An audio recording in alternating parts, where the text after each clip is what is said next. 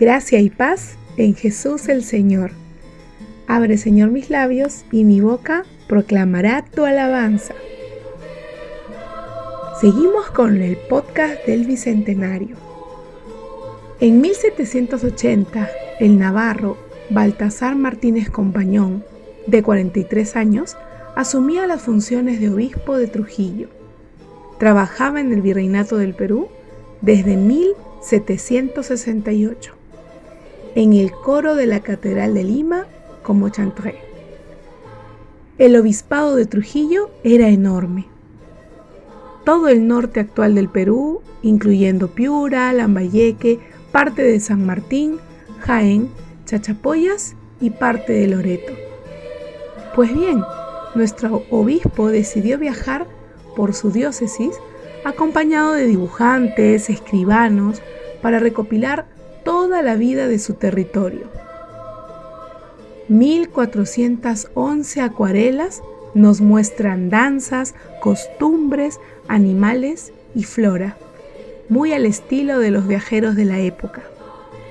Toda la recopilación fue regalada al rey Carlos IV en un libro de lujo llamado Trujillo del Perú, hoy conocido como Códice Martínez Compañón. Lo interesante es que el obispo también recopiló 20 piezas musicales muy pequeñas y que vendrían a ser ejemplos de lo que hoy llamaríamos folclore. Allí destaca la tonada del chimo, recuerdo de los chimúes, la tonada de Tupamaro. La rebelión de Condorcanqui fue en 1780. La tonada del Congo, un negro esclavo. Las lanchas para bailar. Otras piezas pequeñas y las famosas cachuas, dedicadas al nacimiento de nuestro Señor. Dennos la esencia, señores, y Niño el Mijo, de ritmo ágil y bailable.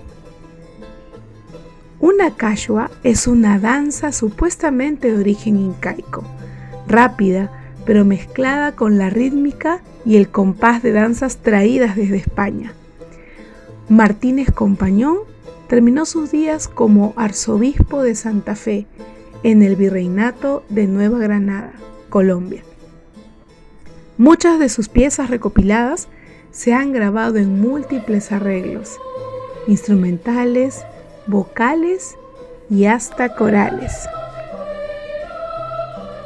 Dulce Madre del Consuelo, San José, patrono de la Iglesia Católica, rueguen por nosotros.